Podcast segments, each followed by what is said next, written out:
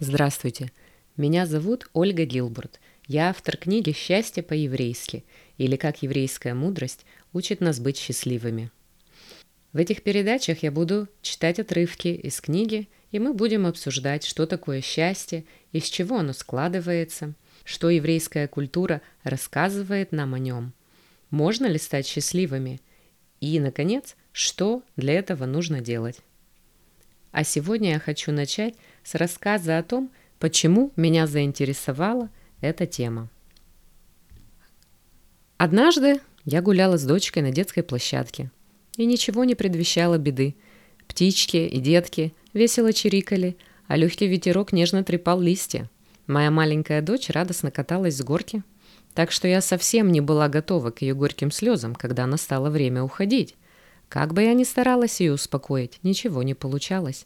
Она себя чувствовала искренне несчастной, а я себя чувствовала раздраженной, но более того, совсем беспомощной перед лицом ее горя.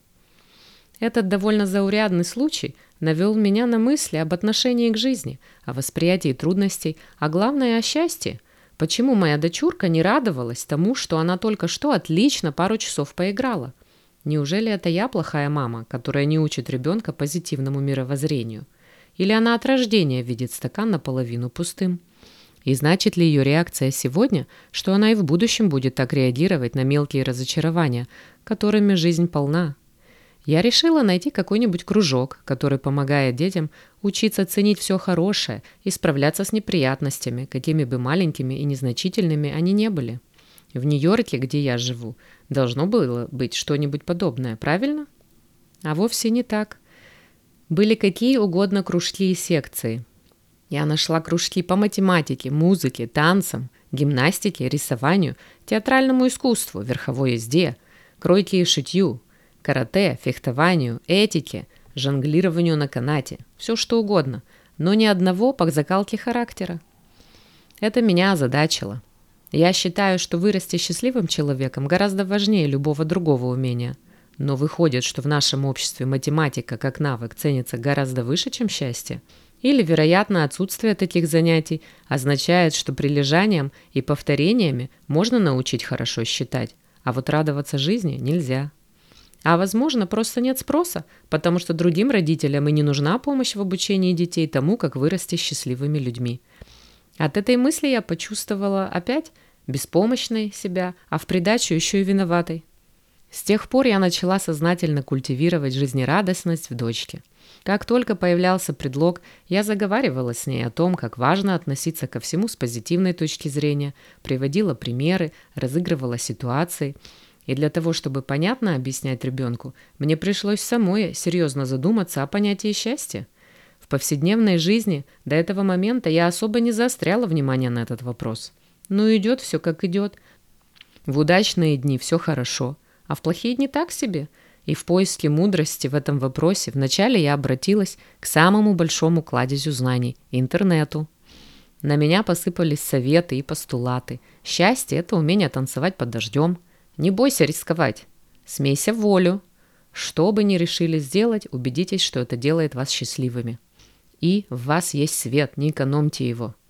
Некоторые из этих фраз заставили меня улыбнуться, другие ввели меня в замешательство, потому что я просто не понимала, что они значат.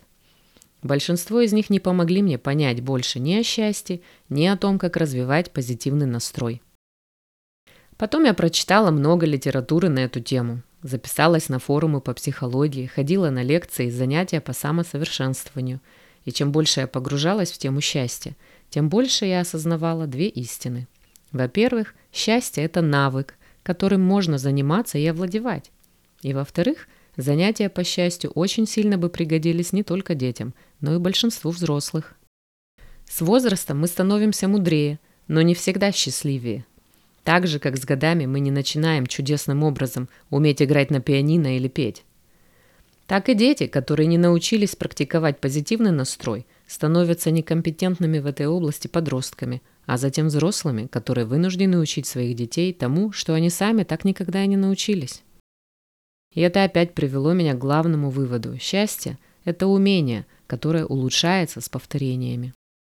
Вместе с двумя подругами я организовала клуб для наших детей, в котором мы говорили про разные навыки счастья. Я начала публиковать свои мысли и идеи в блоге о счастье. Меня стали приглашать выступать на конференциях и проводить семинары по позитивному мышлению. По своему опыту я поняла, что обучение детей и взрослых счастью действительно меняет их отношение к жизни. И я хочу поделиться этим опытом с вами. А почему же эта книга о еврейской культуре, спросите вы? Ведь слова «еврейское счастье» с сарказмом обычно описывают обратное. Расскажу вам анекдот. «Что такое счастье?» – спрашивает Абрам у друга. «Ну, счастье – это бесспорно такая жизнь, как у меня», – отвечает ему Мойша. «А что тогда такое несчастье?» «О, несчастье – это иметь такое счастье», на самом деле раньше, когда речь заходила о еврейской культуре, у меня всплывали определенные ассоциации.